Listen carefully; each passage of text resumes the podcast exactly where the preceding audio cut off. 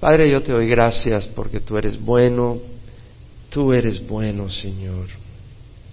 Tú eres real, Señor. Y este mundo es una sombra de lo que va a ser la realidad cuando tú vengas por tu iglesia. Y solo el Espíritu Santo nos puede ayudar a entender eso para vivir para el futuro y no como un animalito por los placeres presentes únicamente, pero entender de que este mundo es una oportunidad para experimentarte y poder entrar a una eternidad llena de bendición. Pero también es un lugar donde si fallamos y nos equivocamos de puerta y nos equivocamos de camino, quedamos separados eternamente de ti. Padre, yo te ruego que seamos sabios y entendamos, Señor, las realidades que no vemos y no las sacrifiquemos por los engaños que vemos. Ayúdanos, Señor, a entender tu palabra, guíanos, edifícanos. En nombre de Jesús. Amén. Estoy leyendo un libro, me gusta leer libros cristianos, sobre todo de autores buenos, llenos del Señor, y uno que se llama The Weight of Glory, de C.S. Lewis. Es un libro que me reta intelectualmente. Fue un hombre intelectualmente dotado. Él fue maestro en la Universidad de Oxford y siendo cristiano tenía una reputación internacional por su gran intelecto. Y el intelecto es un regalo que Dios nos da, la mente, Dios nos ordena amarlo con la mente también. Pero me llamaba mucho la atención el capítulo que leí y ese hombre estaba inspirado intelectualmente, o sea, Dios le inspiró el intelecto para interpretar unas cosas de una manera increíble, pero tenía que ver con la realidad del cielo. ¿Y por qué muchas personas en el mundo no tienen capacidad de entender de que viene un cielo y, piensan que es aburrido? Porque, por ejemplo, el Señor dijo, bueno, eh, en el cielo no se va a casar el hombre, van a ser como los ángeles. Entonces alguien dice, bueno, qué aburrido, no va a haber sexo en el cielo, ¿para qué quiero ir al cielo? Y C.S. Lewis empieza a explicar intelectualmente, y es increíble, realmente me causó una pasión mayor aún por el cielo y un temor aún mayor por el infierno. Hoy vamos a continuar con el estudio de Pablo en la carta a los Efesios. Empezamos con el versículo 22 del capítulo 5 la semana pasada, es nuestro sexto estudio sobre el capítulo 5. Pablo en el capítulo 5, versículo 18 dice, no os embriaguéis con vino en la cual hay disolución, sino se llenos del Espíritu. Realmente podemos animar nuestras vidas con vino, con licor, con estimulantes externos, pero eso no nos da un entendimiento real de las cosas, eh, nos atontan, no nos hacen brillantes, sino ser llenos del Espíritu, ser continuamente llenados del Espíritu. Recibir ese Espíritu, ya lo compartimos la semana pasada, necesitamos el Espíritu Santo para vivir la vida del cristiano, no hay duda. Y eso no tiene que ver con que nosotros seamos dignos, somos indignos al contrario, porque somos indignos, necesitamos el Espíritu Santo, tenemos una naturaleza que tiende hacia el pecado, necesitamos el Espíritu Santo, tenemos una naturaleza engañosa, un corazón engañoso, necesitamos el Espíritu Santo, realmente qué bendición tenemos los cristianos. Cuando digo cristianos no estoy hablando de denominación ni de religión, estoy hablando de los que tenemos una relación con Cristo. Tenemos a Cristo, que es nuestra cabeza. Tenemos la palabra de Dios, que realmente es confiable. Tenemos su Espíritu que nos guía. Es una bendición realmente. No estamos perdidos, no estamos a la oscura. Pablo nos habla de eso y luego dice, hablando entre vosotros con salmos, himnos y cantos espirituales, cantando y alabando con vuestro corazón al Señor, siempre dando gracias por todo en el nombre de nuestro Señor Jesucristo, a Dios el Padre, todo es a través de Jesucristo. Y nos da un corazón agradecido. Y luego Pablo dice, sometiéndoos unos a otros en el temor de Cristo. Y Pablo está hablando y va a hablar de que hay que someterse, hay que sujetarse unos a otros. No quiere decir a B y B a A, no, da un orden y explica, la esposa debe sujetarse al esposo, no el esposo a la esposa. los hijos a los padres, no los padres a los hijos, aunque a veces parece que los padres están sujetándose a los hijos que hacen todo lo que los hijos les piden. Y luego en la iglesia deben de sujetarse a los ancianos y a los pastores. Y en el país, en la ciudad, sujetarse al gobierno, a las leyes. La palabra sujetarse la estudiamos el domingo pasado. Las mujeres estén sujetas a sus propios maridos como el Señor. La palabra sujetarse quiere decir estar bajo la autoridad de alguien, ceder al consejo, a la dirección de alguien con una actitud obediente. En el temor de Cristo, dice Pablo en el versículo 21, sometiéndoos unos a otros en el temor de Cristo. La palabra temor es phobos, fobia, pero no quiere decir en un miedo pero sí quiere decir en un respeto y en un temor de ir contra su voluntad. Primero porque le amamos, no queremos ir contra su voluntad, y segundo porque Él es Señor y Rey y Él tiene poder y es juez universal. No podemos patear su sangre y desobedecerle. No sujetarse a la autoridad en el hogar, en la iglesia, en un país, no solo es rebeldía contra la autoridad, es rebeldía contra Cristo porque Él así lo ordena. Y en el versículo 22 al 24 Pablo dice, las mujeres estén sujetas a sus propios maridos como al Señor, porque el marido es cabeza de la mujer, así como Cristo es cabeza de la iglesia, siendo el mismo el Salvador del cuerpo. Pero así como la iglesia está sujeta a Cristo, también las mujeres deben estarlo a sus maridos en todo. Entonces, vemos acá que la ordenanza es clara la mujer esté sujeta a su marido. Y hay un orden. Eh, lo vimos que Pablo en 1 Corintios dice, quiero que sepáis que la cabeza de todo hombre es Cristo, la cabeza de la mujer es el hombre y la cabeza de Cristo es Dios. Es decir, hay un orden establecido por Dios. En el hogar, la cabeza de la mujer es el hombre. Ahora, el hombre tiene que tener una cabeza, que es Cristo. Y si Cristo no es tu cabeza, tú tienes otra cabeza que te está manipulando, que es Satanás y no te das cuenta. Tu carne corrupta, gobernada por pasiones que están siendo alimentadas por el príncipe de este mundo que es rebelde contra Dios. Y sin darte cuenta, tú estás siendo un títere de Satanás y de la mundanidad de este mundo, del pecado. Ser sujeto, la esposa al esposo, no es sinónimo de que el esposo va a ser un dictador poniendo un ambiente miserable en su hogar la dirección y la autoridad y el señorío de nuestro Señor Jesucristo a sus discípulos fue con amor y en humildad. Él ejerció su señorío, le llamaban Señor, y él decía, haces bien en llamarme Señor, soy Señor. Pero él ejerció su liderazgo con amor, con ternura, con compasión, sin egoísmo y con interés de la otra persona. Y Pablo nos dice, nada hagáis por egoísmo, por vanagloria, sino que con actitud humilde cada uno de vosotros considere al otro como más importante que a sí mismo, no buscando cada quien sus propios intereses, sino los intereses de los demás. Ese es el corazón que tenemos que tener los esposos, los padres en el hogar, pensar en los intereses de los demás. Ahora vamos a leer el versículo 25 Pablo lo dice, maridos, amad a vuestras mujeres, así como Cristo amó a la iglesia y se dio a sí mismo por ella, para santificarla, habiéndola purificado por el lavamiento del agua con la palabra, a fin de presentársela a sí mismo, una iglesia en toda su gloria, sin que tenga mancha, ni arruga, ni cosa semejante, sino que fuera santa e inmaculada. Así también deben amar los maridos a sus mujeres como a sus propios cuerpos. El que ama a su mujer a sí mismo se ama, porque nadie aborreció jamás su propio cuerpo, sino que lo sustenta y lo cuida, así como también Cristo a la iglesia, porque somos miembros de su cuerpo. Por esto el hombre dejará a su padre y a su madre y se unirá a su mujer y los dos serán una sola carne. Grande es este misterio, pero hablo con referencia a Cristo y a la iglesia. En todo caso, cada uno de vosotros ame también a su mujer como a sí mismo y que la mujer respete a su marido.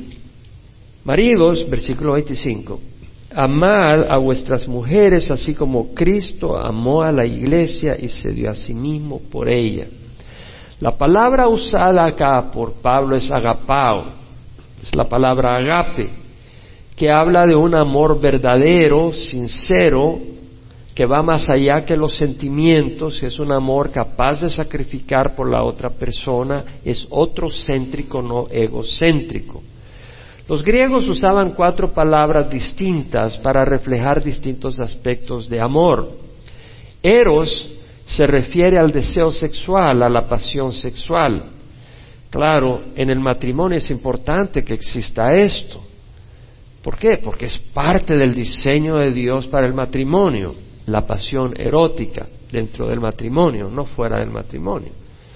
Storge se refiere al afecto entre personas emparentadas por lazos de sangre entre un padre y un hijo, ese sentimiento de cariño entre un padre hacia su hijo y viceversa. El fileo se refiere al afecto fraternal de hermanos, al afecto entre amigos que tienen muchas cosas en común y forman lazos de amistad profundos, ese fileo. Y el agape se refleja en ese afecto que es más que un afecto de sentimiento, es un principio por el cual uno ama a la otra persona, aunque la otra persona a veces no se muestre fácil de amar. Esa actitud de sacrificio y de hacer lo necesario a favor de la otra persona, ese compromiso, ese es el amor agape que mostró el Señor Jesucristo en la cruz. Y hay distintos niveles. El amor agape es central en el plan de Dios y ese es el verbo que usa Pablo acá, agapeo. Maridos, amad a vuestras mujeres. El amor agape es central en el plan de Dios. Primero, amor a Dios y segundo, amor al prójimo. A distinto nivel, amamos a Dios con una totalidad mucho mayor que podamos amar a nuestro prójimo. En el momento que amemos al prójimo como a Dios, lo hemos convertido en ídolo. Es a Dios que merece ese amor agape máximo. En primera de Juan 4, 7 y 8, Juan, el discípulo amado de Jesús, apóstol, dice, amados, amémonos unos a otros. Pon atención, porque el amor es de Dios. Y todo el que ama, agape, es nacido de Dios y conoce a Dios. El que no ama no conoce a Dios porque Dios es amor. No está hablando el que no tiene lujuria, no está hablando el que no es capaz de tener sexo con quien le da la gana. No, el que no ama no conoce a Dios porque Dios es amor. El amor que solo viene de Dios, porque Dios es amor. El amor en el matrimonio incluye sexo, pero incluye un sexo que es lleno de la plenitud de Dios, un sexo donde hay un verdadero amor hacia la otra persona y viceversa, e incluye afecto, preocupación, responsabilidad. Todo el que ama con ese amor que viene de Dios es nacido de Dios y conoce a Dios. Por eso es tan importante que en una pareja, una persona que está pensando en casarse se case con un creyente que una mujer se case con un hombre creyente y un hombre creyente con una mujer creyente. Porque el amor verdadero, el amor fiel, viene de Dios. Y el que no conoce a Dios no conoce ese amor. Es tan importante. Gálatas 5, 22 al 25 dice, el fruto del Espíritu es agape, amor, gozo, paz, paciencia, benignidad, bondad, fidelidad, mansedumbre, dominio propio. Contra esas cosas no hay ley, porque los que son de Cristo han crucificado la carne con sus pasiones y deseos. Y si vivimos por el Espíritu, andemos también por el Espíritu. Esto es profundo. Pablo está diciendo, el fruto del Espíritu es amor, agape, amor, ese amor completo. No es esa pasión lujuriosa donde tú vas y le tocas una serenata a una muchacha porque la quieres llevar a la cama y después la dejas embarazada y te olvidas de ella. O te unes con ella por un tiempo, pero al año y medio, dos años se volvió aburrida y vas y buscas otra persona. No, el fruto del Espíritu es amor, gozo, paz, paciencia, benignidad, bondad, fidelidad, mansedumbre, dominio propio. Ese dominio propio que te permite esperar hasta que te cases para tener sexo. Contra tales cosas no hay ley, porque los que son de Cristo han crucificado la carne con sus pasiones y deseos. La persona que le pertenece a Cristo tiene el poder para sostener sus impulsos, muchas veces negativos, y poder amar a la otra persona no en forma egoísta. Y si hemos vivido por el Espíritu, si tenemos vida por el Espíritu Santo, andemos por el Espíritu. es el que tiene el Espíritu Santo que puede andar en ese amor. ¿Podemos decir amén? Es tan importante esto, hermanos. Yo como quisiera haber entendido estas cosas cuando era jovencito, cuando no conocía la palabra de Dios. Pero ahora lo entiendo y ustedes lo pueden entender. Y esto es algo muy hermoso. Cuando le preguntaron a Jesucristo en la última semana que lo iban a crucificar, el martes, él había dejado callado a los saduceos que lo querían poner en ridículo y atraparlo. Y entonces vinieron los fariseos, se reunieron y dijeron, tenemos que atraparlo.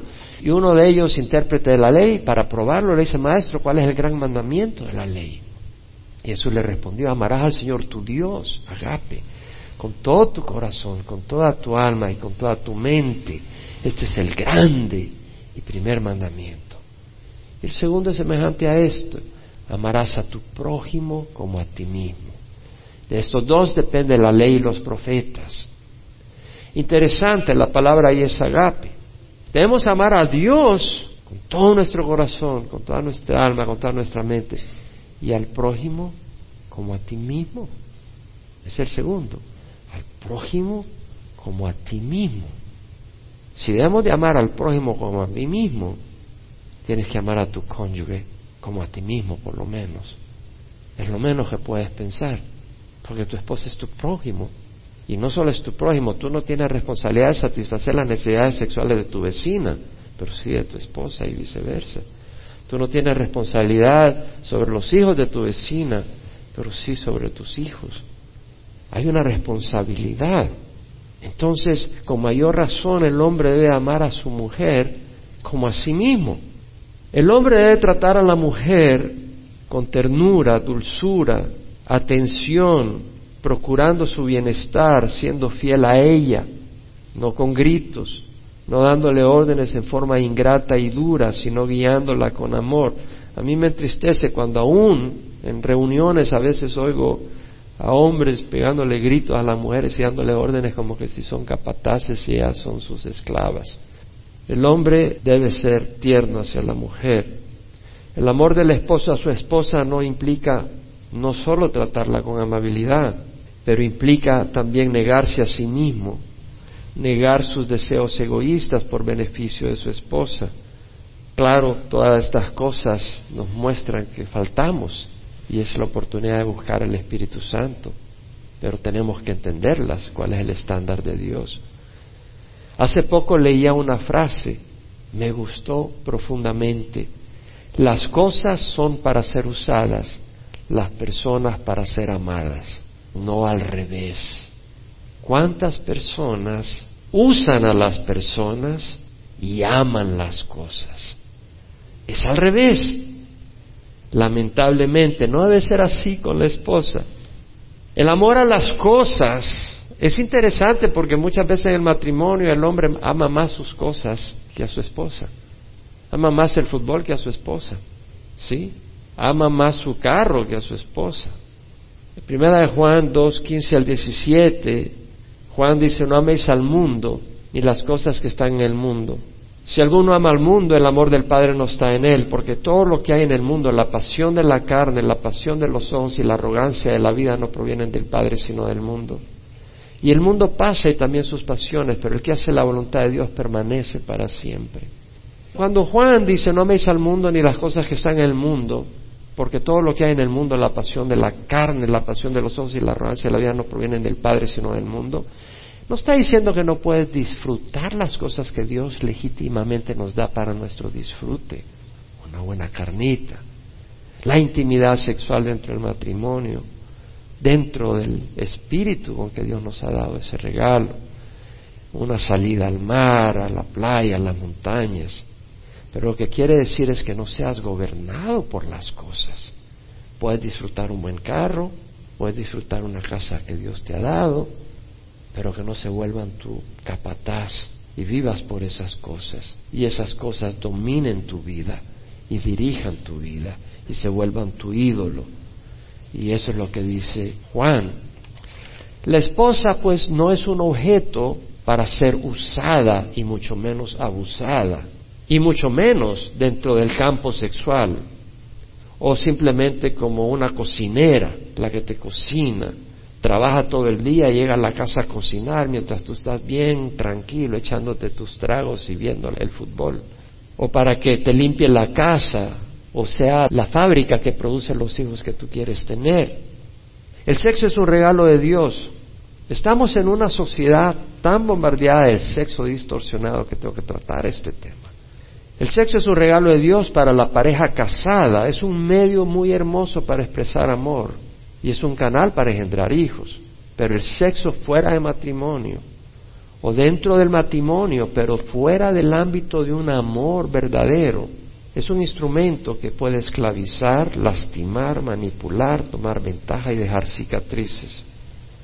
¿Cuántas mujeres no usan el sexo como una manera de manipular a sus esposos? Etcétera.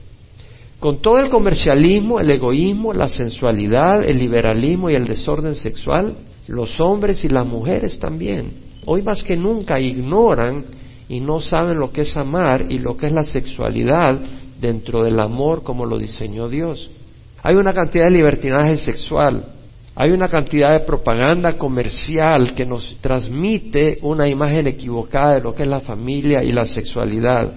La pornografía mucho más tiene un poder distorsionador tremendo. Reducen a la mujer de persona con gran dignidad creada a la imagen de Dios a un objeto de placer. Y lamentablemente, no solo a la mujer, está reduciendo al hombre a un objeto de placer, porque la pornografía no solo está popular dentro del hombre, pero se ha popularizado entre las mujeres, y voy a dar estadísticas. La mujer es una persona creada a la imagen de Dios. Dios creó al hombre y a la mujer a su imagen. Ambos juntos reflejan la imagen de Dios. La mujer no puede considerarse simplemente como un objeto de placer o una compañera simplemente de diversión y sexo de la que te deshaces cuando ya te resulta aburrida. La pornografía cada día se expande más y contamina y distorsiona los valores del sexo, el valor de la mujer como mujer, el valor del hombre como hombre, el amor verdadero. Es un veneno cada vez más destructivo de la pareja, la familia y la sociedad. Estaba viendo las estadísticas del Barna Research Group que acaban de salir el 6 de abril, esta semana, y estaba leyendo algunos de los datos y quiero compartir algunos con ustedes. Decía este estudio la era digital ha hecho que la pornografía sea más accesible que nunca. Las realidades tecnológicas del smartphone y del Internet de alta velocidad han cambiado fundamentalmente el panorama de la pornografía. Es tan disponible la pornografía que el Playboy ha decidido no poner ya mujeres desnudas en sus revistas. En mis días el Playboy ponía mujeres desnudas, no había duda, porque no existía el Internet. Pero ahora no es necesario comprar una Playboy. El Internet es gratis. No, no es gratis, tú pagas por Internet, pero todo el mundo tiene Internet y la pornografía viene a través de ello. La busques o no la busques, tienes que rechazarla continuamente. Y muchas personas caen víctimas de ellas, atrapados por ellas.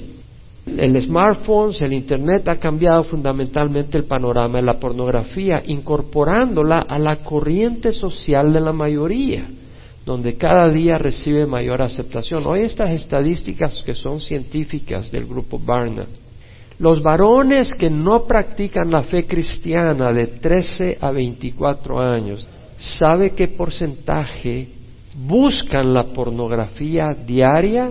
Semanal o por lo menos una vez mensualmente de los jóvenes y adolescentes de 13 a 24 años, de los no cristianos, 72%. 72% de los jóvenes no cristianos buscan la pornografía, a propósito la buscan. Los que son de 25 años y mayores, estoy hablando de varones, de los que son mayores de 25 años, es un poco menos el porcentaje del 55%. ¿Por qué es menos? Pienso yo que las personas mayores crecieron antes que los jovencitos de 12 a 15 años. Y hace 10, 15 años había mucho más temor a Dios que ahora. Y hace 25 años había mucho más temor a Dios que ahora.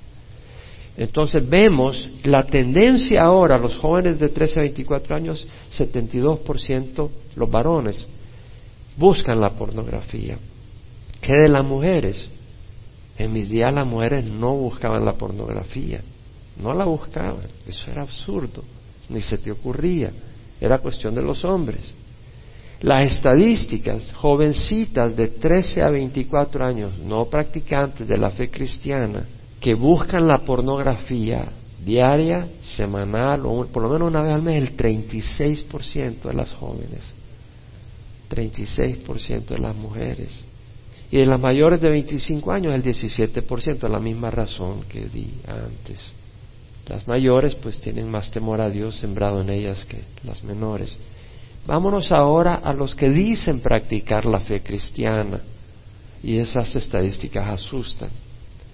Los que dicen practicar la fe cristiana, de los jovencitos de 13 a 24 años, que ellos mismos dicen practicar la fe cristiana, ¿qué porcentaje de varones buscan la pornografía por lo menos una vez al mes o semanalmente o diariamente? ¿Sabe qué porcentaje?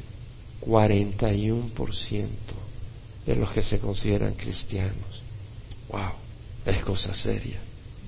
Obviamente no entienden de que la inmoralidad es un conducto al infierno seguro, es un pase seguro al infierno y la pornografía es inmoralidad. Punto. No quiere decir que si tú la estás practicando ahora te estamos sacando, al contrario, te estamos diciendo la verdad porque es necesario arrepentirte. Y queremos decirte la verdad porque Prefiero decirte una verdad que te ofenda a decirte una mentira que te lleve al infierno. Prefiero que conozcas la verdad que te ofenda y te saque del infierno y te lleve al cielo que decirte una mentira que te tenga contento conmigo y te lleve al infierno. De los varones mayores de 25 años que practican la fe cristiana, el 23% buscan la pornografía. Uno de cada cuatro. ¿Qué quiere decir eso? que uno de cada cuatro hombres mayores de 25 años que están en las iglesias, que practican la fe, buscan la pornografía. Ellos no van a entrar en los cielos de acuerdo a mi Biblia. Es cosa seria. ¿Qué de las mujeres? De las mujeres que practican la fe cristiana de las 13 a 24 años es el 13%, es mucho menor, pero todavía es fuerte practicando la fe cristiana que buscan la pornografía. Y de las mujeres de 25 años mayores, el 5%. Ahora veamos lo que es la aceptación de la pornografía. De los jóvenes menores de 25 años, en general, solo uno de cada 20 personas objeta o da a entender a sus amigos que la pornografía es mala. Los demás se quedan callados o celebran las imágenes y los comentarios pornográficos de sus amigos. Solo uno de cada veinte dice, oye, eso no es bueno. Solo uno de cada veinte. ¿Qué quiere decir? Que la pornografía está aceptada en nuestra sociedad. Está aceptada. Ese es el ambiente que se exponen los jóvenes. Padre, si usted no lo sabía, ahora lo sabe.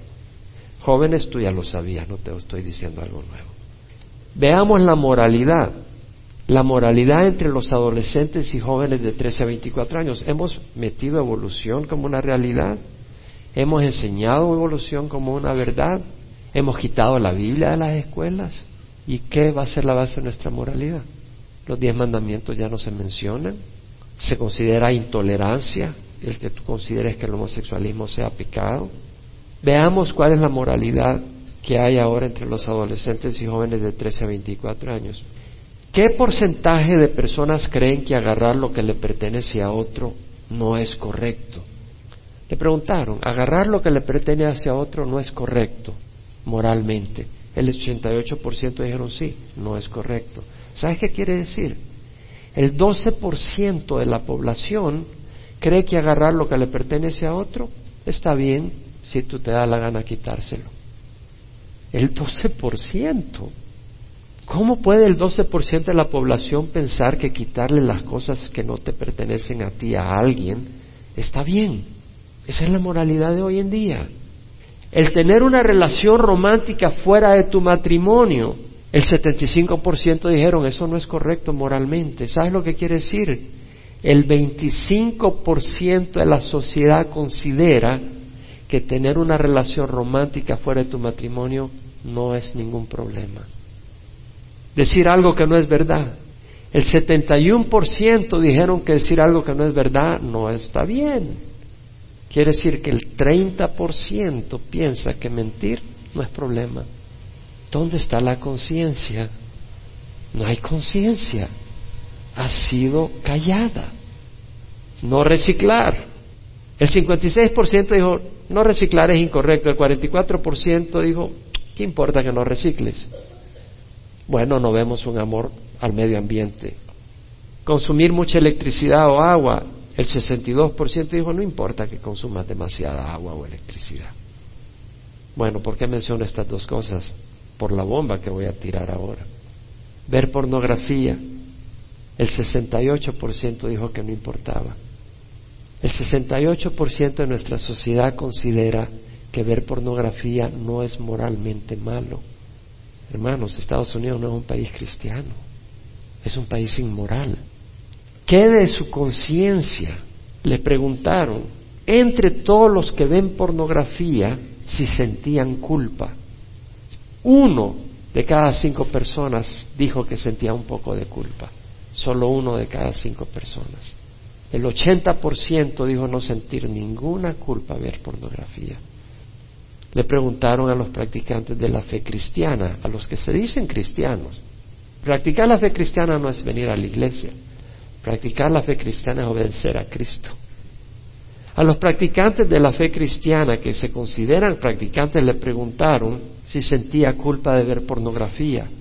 Solo uno de cada tres personas dijo sentir culpa de los que buscan pornografía.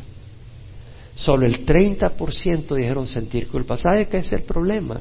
Que no se está enseñando la palabra de Dios en las iglesias. Se está dando un mensaje que te agrada y no te ofende. Entonces el 60% de los jóvenes que ven pornografía no sienten ninguna culpa. Han cegado su conciencia y la palabra de Dios no les llega para hacerles sentir que están mal. Preguntaron quiénes están tratando de dejar la pornografía. De todos los que le preguntaron, de los que están viendo pornografía, solo el 9% trata de dejarla. Le preguntaron cuántos han tratado de dejarla y no pueden, el 9%. ¿Sabe lo que quiere decir? Que los que están viendo pornografía no pueden dejarla. Se ha convertido en su máster. Los tiene dominados. No tienen libertad para dejarla. Le preguntaron a los cristianos, a los que dicen practicar la fe cristiana, si han tratado de dejar la pornografía. El 19% dijo que están tratando de dejarla y el 16% dijeron que han tratado y no han podido. En otras palabras, están atrapados. Bueno, no son cristianos y te voy a decir por qué. Porque Pablo dice, si vivís conforme a la carne, habréis de morir. Pero si por el Espíritu ponéis a muerte las obras de la carne, viviréis. Porque todos los que son guiados por el Espíritu de Dios, los tales son hijos de Dios. ¿Qué es lo que está diciendo Pablo? Que por el Espíritu vas a poner a muerte las obras de la carne. El no cristiano no tiene el Espíritu. El que es cristiano de corazón y cayó en la trampa, se arrepiente, le pide perdón a Dios, clama a Dios y en el Espíritu Santo tiene poder para vencer esa trampa. Pablo dijo, todo lo puedo en Cristo que me fortalece. Si tú estás atrapado en pornografía, clámale a Dios y el Señor te va a liberar. ¿Por qué es importante tratar estas estadísticas? Porque el concepto de amor, el concepto de amar a la mujer está moldeado en muchas maneras por el concepto de la sexualidad. Y esa está bien distorsionada en nuestra sociedad. Y no solo en la sociedad, sino dentro de la misma iglesia. Y tenemos que exponer el problema. Marido, amad a vuestras mujeres así como Cristo amó a la iglesia y se dio a sí mismo por ella. Amar es más que sexualidad y mucho menos no es la sexualidad transmitida por pornografía. Estamos en una cultura obsesionada por diversión y entretenimiento más que por los valores y las metas dignas.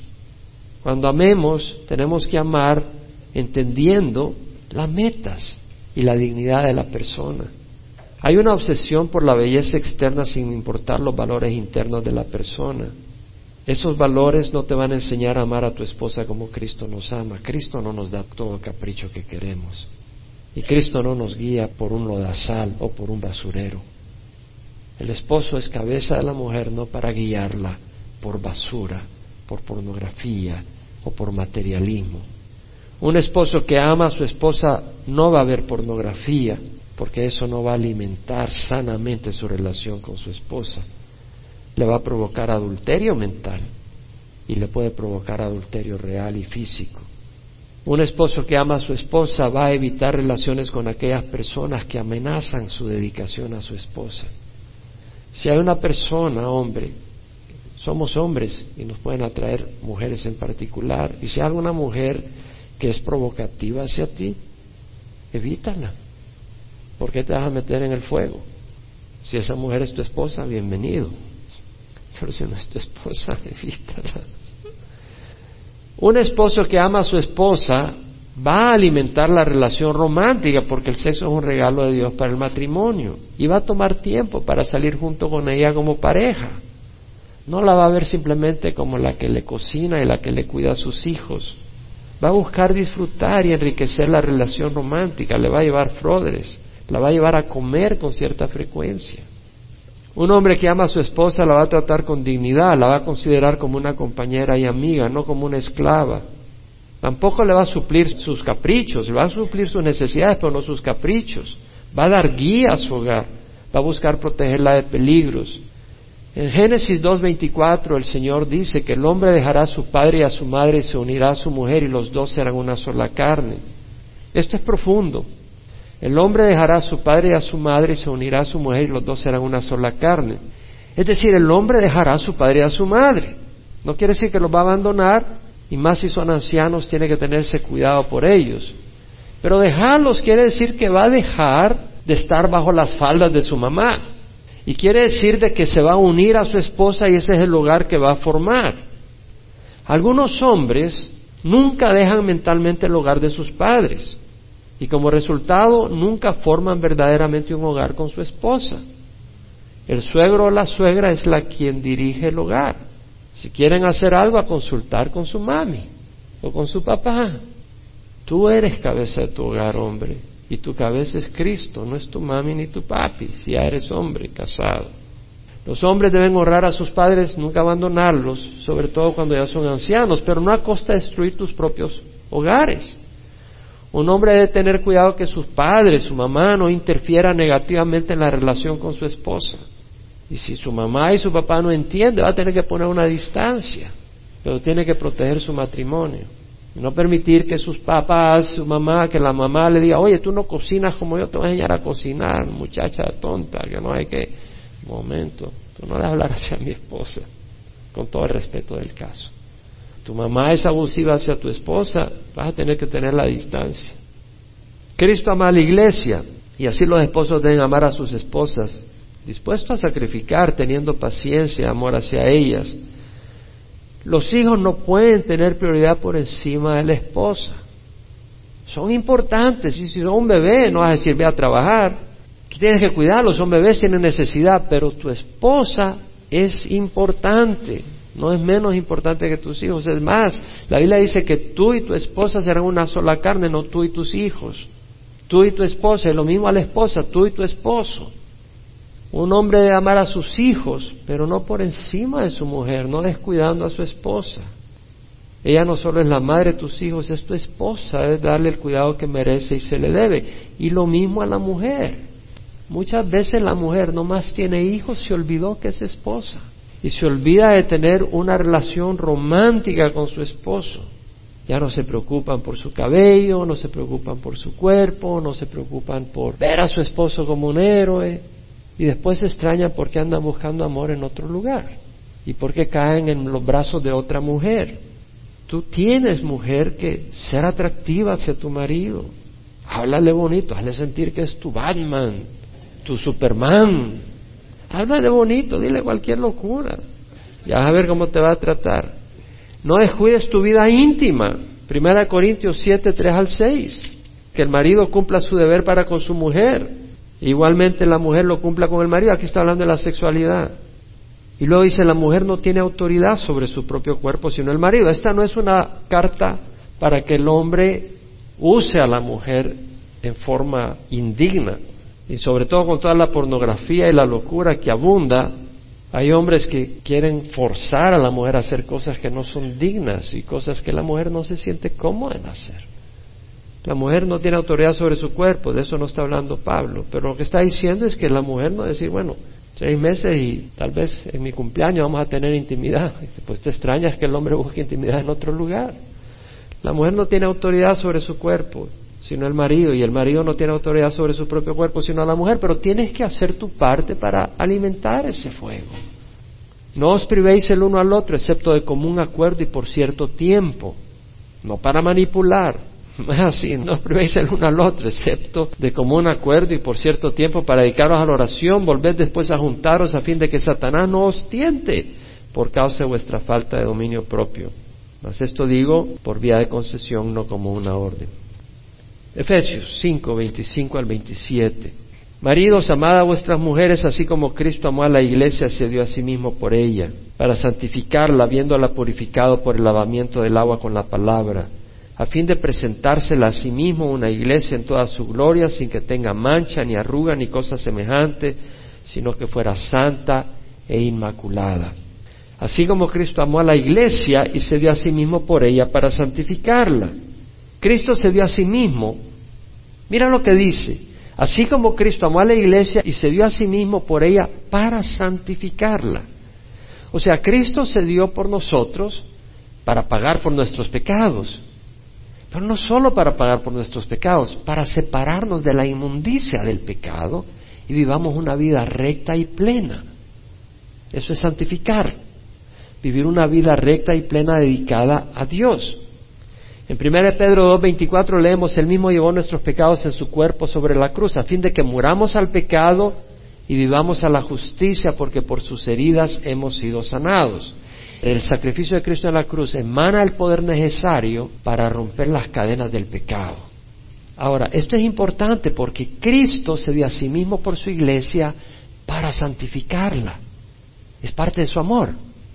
Bueno, el amor del esposo debe ser tal que busque santificar a su esposa. Porque aquí nos está comparando a los esposos con Cristo. Ahí lo dice. Se dio a sí mismo por ella para santificarla. O sea, no la vamos a santificar con nuestra sangre. Cristo santifica con su sangre, pero vamos a traerla a Cristo. Tenemos en Cristo poder para vivir una vida recta y los esposos deben de buscar que su esposa viva una vida recta. La meta del esposo no es que la esposa tenga el anillo de diamante más costoso o que la esposa sea una diosa de la belleza para que sus amigos digan, mira la muchacha que tiene. O que le ayude a hacer mucho dinero, o que sea una experta en organizar fiestas los fines de semana, o una gran compañera de diversión mundana para ir a los casinos de Las Vegas o a los shopping de Esa no es la meta del hombre. La meta del esposo es que su esposa conozca a Cristo si no le conoce. Y se casó ya y vino a Cristo cuando ya estaba casado. Entonces el esposo debe buscar que la esposa conozca más de Cristo, que abrace a Cristo como su meta, que camine en rectitud y que ella sea la esposa idónea para el llamado que él tiene como hombre de Dios. Porque la cabeza del hombre es Cristo. No nos pertenecemos a nosotros, sino a Cristo y Él tiene un llamado. Dios ha dado distintos dones, distintos ministerios y distintas operaciones, a cada cual según el Espíritu dio. Entonces cada hombre tiene un llamado en la obra de Dios. No todo el mundo está llamado a pastorear, no todo el mundo está llamado a dirigir alabanza, no todo el mundo está llamado a tocar instrumentos, no todo el mundo está llamado a, servir de ujier, cada uno tiene su llamado en el servicio de Dios. El hombre debe buscar que la mujer cumpla su llamado de Dios, como esposa, como madre, como esposa, a la manera de Dios, como madre, a la manera de Dios. Y el hombre tiene que moldear a su mujer. ¿Cómo? No con su manera de pensar machista, sino con la palabra de Dios, mis hermanos. Y eso es lo que dice, habiéndola purificado por el lavamiento del agua con la palabra. Cristo nos santificó con su palabra. Jesucristo en la oración sacerdotal antes de ir a la cruz le rogó al Padre dijo, santifícalos en la verdad, tu palabra es verdad. Nosotros tenemos hombres, tú tienes la responsabilidad de agarrar la palabra de Dios. Primero santifícate a ti mismo. Y luego tienes la responsabilidad de agarrar la palabra de Dios y compartirla con tu esposa. No, que mi esposa es más inteligente que yo. Está bien, agárrala y entre los dos juntos lean. Pero sé tú quien pone la pauta y dice, vamos a leer la palabra de Dios. Vamos a gobernar nuestro hogar. Ahora, tal vez tu mujer tiene un esposo que no conoce al Señor. El Señor no te va a desamparar. Pero aquí estoy hablando de la responsabilidad del hombre cristiano. Y la responsabilidad del hombre cristiano es tener ese tiempo con su esposa para leer la palabra. Y tu mujer, si tú te revelas a eso, te estás revelando contra Dios. Si tu esposo viene y dice, mujer, vamos a leer la palabra, no, yo quiero ver el show de no sé qué. O no, yo quiero ver esto, yo quiero, o yo, yo estoy hablando con fulanita al teléfono, que no tengo tiempo para leer eso. Tal vez no dices eso, pero eso es lo que haces en práctica. Cada hombre cristiano, que a veces su hogar tiene que tomar tiempo para leer la palabra con su esposa y la esposa tiene que accederlo. Y si vienen problemas, después no vengas a pillarme a mí, pastor, yo no sé qué hacer. ¿Estás leyendo la palabra? No, no la leo. ¿Por qué no la lees? Es que no sé, pastor, no tengo tiempo. ¿No tienes tiempo? Pero tienes tiempo para jugar tres horas de fútbol cada semana. El esposo tiene obligación no solo de traer a la esposa y a sus hijos a la iglesia para que escuchen la palabra, tiene obligación de que la palabra de Dios sea honrada en su hogar. Llevas a tu esposa a la iglesia, pero ya en la casa tus hijos pueden ver cualquier basura de televisión y a ti no te molesta. Para eso eres cabeza del hogar, no cola. Y tu esposa quiere traer algunas amistades a tu casa que no honran a Dios y no son para que ella le ministre, sino porque ella se está metiendo en la mundanidad. Entonces, ¿sabes qué, mujer? En esta casa no vamos a hacer esto. Y la mujer tiene que respetar al marido. Y si tu mujer que te llamas cristiana no respetas a tu marido, no estás respetando al Señor Jesucristo, porque eso lo ordena el Señor. El matrimonio es cosa seria. Entrar al matrimonio es no solo vamos a probar un ratito porque tengo ganas de tener a alguien en las cobijas, debajo de las cobijas cuando tengo frío y quiero experimentar las intimidades sexuales. Si intimidades sexuales las puedes experimentar con quien te dé la gana si quieres, pero eso no es lo que quiere Dios y tarde o temprano eso no te va a formar un hogar sólido, no va a formar un lugar con un ambiente para tus hijos. Jesús dijo, cualquiera que oye estas palabras mías y las pone en práctica es semejante a un hombre sabio que edificó su casa sobre la roca. Y cayó la lluvia, y vinieron los torrentes, y soplaron los vientos, y azotaron la casa, y no se cayó, porque había sido fundada sobre la roca. Pero los que oyen estas palabras mías y no las ponen en práctica son como un hombre insensato. ¿Sabes? el oír esta palabra y no ponerla en práctica, eres insensato, eres insensata. Somos como un hombre necio que edificó su casa sobre la arena y sabes que la lluvia viene y cayó la lluvia y vinieron los torrentes y soplaron los vientos y azotaron la casa y se cayó y grande fue su destrucción. Versículo 28. Así también deben amar los maridos a sus mujeres como a sus propios cuerpos. El que ama a su mujer a sí mismo se ama. El esposo debe amar a su esposa como a su propio cuerpo. Cuando se irritan tus ojos, tú les echas gotas.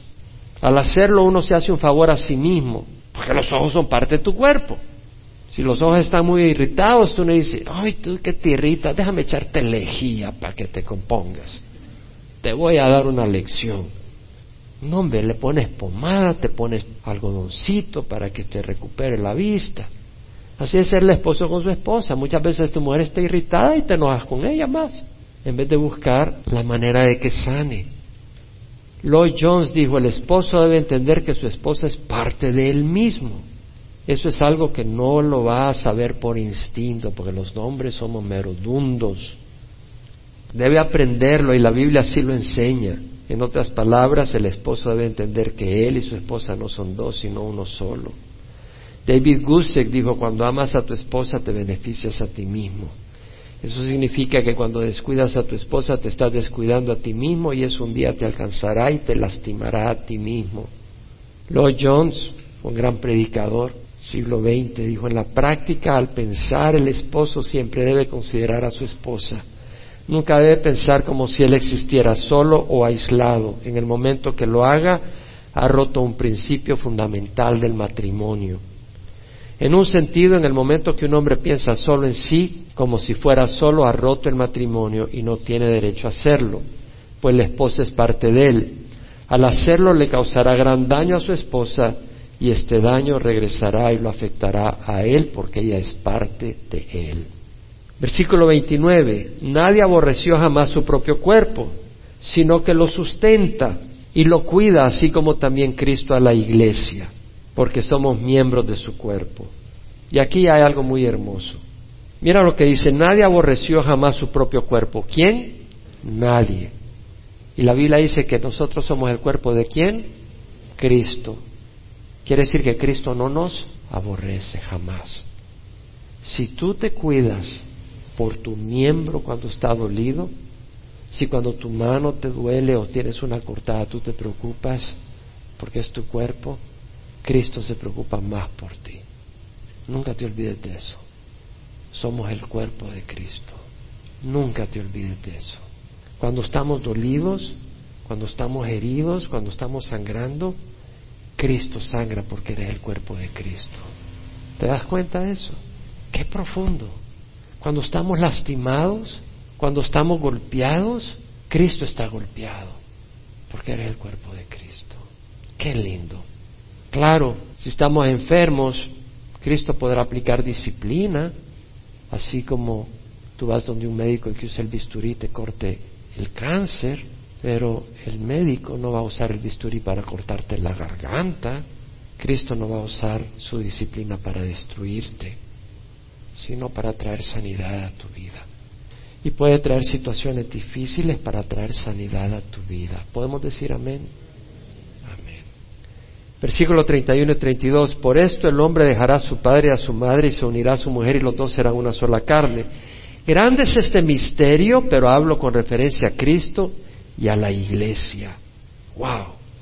Realmente la pareja, el hombre y la mujer, son una sombra de lo que vamos a hacer en nuestra relación con Cristo.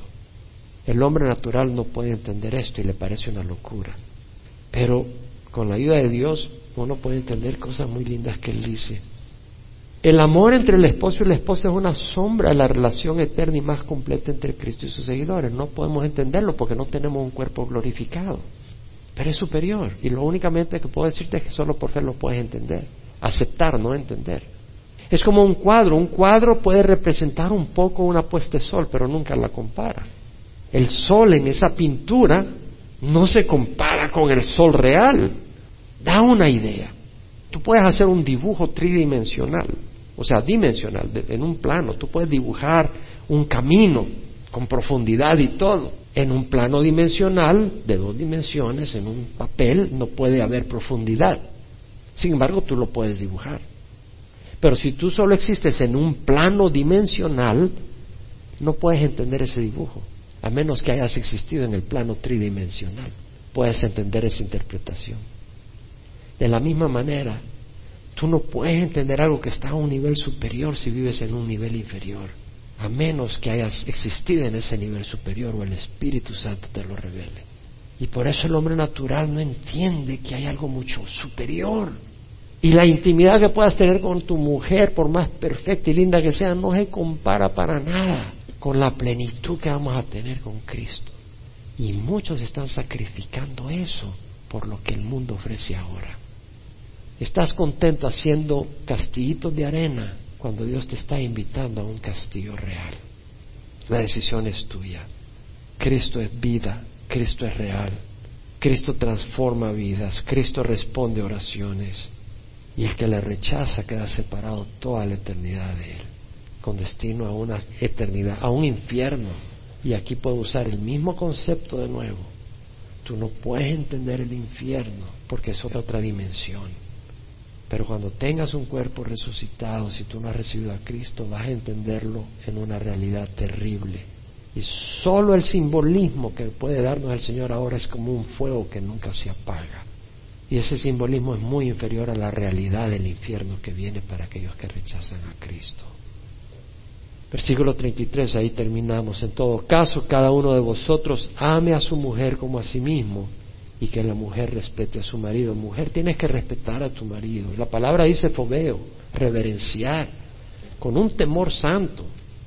Y es presente, ahora, activo, tienes que respetar. Imperativo es una orden. Muchas mujeres no honran a su esposo, no se sujetan a ellos, no lo respetan y luego se extrañan que ellos se sientan todos intimidados, incapaces de hacer algo, porque ellas mismas en vez de ayudarle lo hunden. No ha de ser así. Creo que tenemos una gran necesidad en estos días en la iglesia de conocer estas cosas y el poder del Espíritu para practicarlas como esposos, como esposas. Creo que no hay nadie acá que haya cumplido o que cumpla el estándar que Dios requiere de la esposa y el estándar que requiere del esposo. Pero el Señor nos quiere ayudar. Y ahí donde tú estás, número uno, si no conoces a Cristo, yo te invito a que recibas a Cristo.